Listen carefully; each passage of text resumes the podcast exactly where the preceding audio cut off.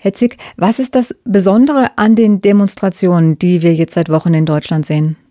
Also besonders ist, dass sie seit Wochen gehen, relativ stabil sind, dass sie sehr vielfältig sind, was die demografische Beteiligung da betrifft. Alte, junge, wir haben Menschen mit Migrationsgeschichte ohne aus verschiedenen Milieus, gehen dort Menschen mit. Dann ist es sehr verteilt. In großen Städten sind Menschen unterwegs, aber jetzt geht es auch in den lokalen ländlichen Bereich hinein, in den ostdeutschen Bereich, in den Dörfern dort, wo es viel gefährlicher ist zu demonstrieren, weil dort der Rechtsextremismus eigentlich den Raum über Monate besetzt hat. Und was auch auffällt, ist, so etwas kriegen sie nur hin, wenn es ein Motto gibt, eine Identifikationsmöglichkeit für viele. Und da scheint es zentrale Themen zu geben, die alle teilen, unabhängig von den unterschiedlichen politischen Einstellungen, religiösen Orientierungen. Und das ist meines Erachtens kein Faschismus in Deutschland. Hass und Hetze müssen aufhören und die Menschen sind dort für etwas Positives, nämlich eine wehrhafte Demokratie. Das kennzeichnet gerade die Demos, sonst wären sie nicht so stabil, würden anhalten und gingen jetzt eben auch in die Breite. Hat es Sie denn überrascht, dass so eine Demonstrationsbewegung in Deutschland entsteht?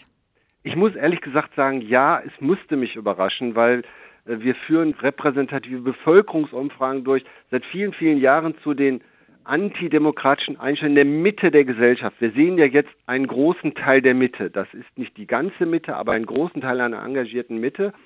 Und als wir vor drei Jahren rechtsextreme Einstellungen, rechtspopulistische, menschenfeindliche Einstellungen gemessen haben, vor drei Jahren, haben wir am Ende das Resümee gezogen. Die Mitte ist gefordert, sie war nicht zu sehen. Wir sahen äh, keine Anstiege in rechtsextremen oder rechtspopulistischen, antidemokratischen Einstellungen in der Mitte. Wir sahen aber viele in der Mitte wandern in die Grauzone. In die Grauzone äh, stimmen teilweise rechtspopulistischen Einstellungen zu, dann weniger.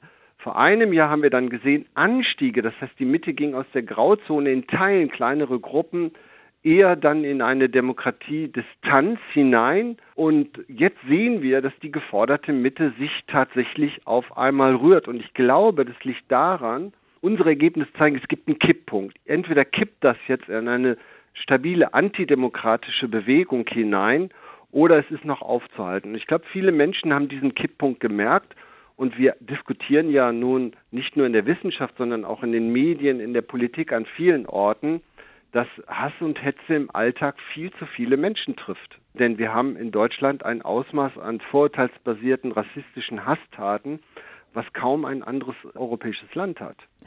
Würden Sie sagen, so viele Menschen engagieren sich im Moment und rücken damit mehr in die Mitte der Gesellschaft? Wir müssen mal gucken, wer rückt da eigentlich zusammen. Also für die Demokratie ist ein Mindestausmaß an Zusammenhalt bei aller Differenz und Vielfalt, die wir brauchen, wichtig. Und ich glaube, da entsteht tatsächlich etwas Neues über eine Orientierung, die Demokratie ist doch wichtiger. Wir müssen etwas tun für die Demokratie und die Gefährdung ist zu groß geworden. Da müssen wir gucken, wer rückt da zusammen. Dort sehen wir jetzt neue Akteure.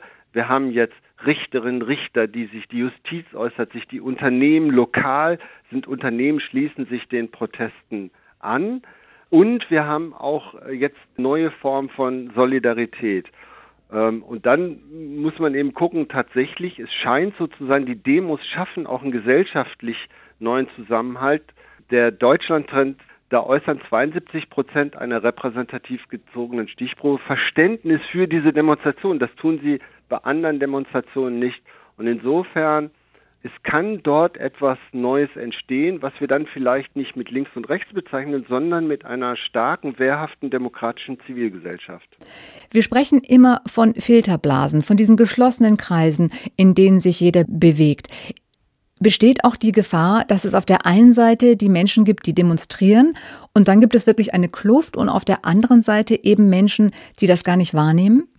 Ja, die, die Gefahr besteht, aber die Blasen haben wir eigentlich seit vielen Jahren.